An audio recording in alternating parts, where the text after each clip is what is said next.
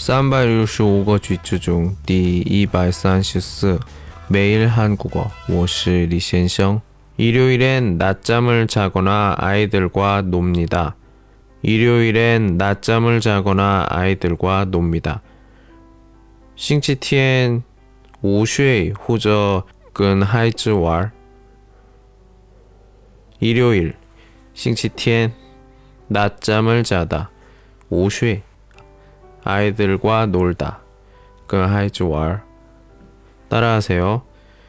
일요일엔 낮잠을 자거나 아이들과 놉니다. 일요일엔 낮잠을 자거나 아이들과 놉니다. 오늘은 여기까지. 안녕.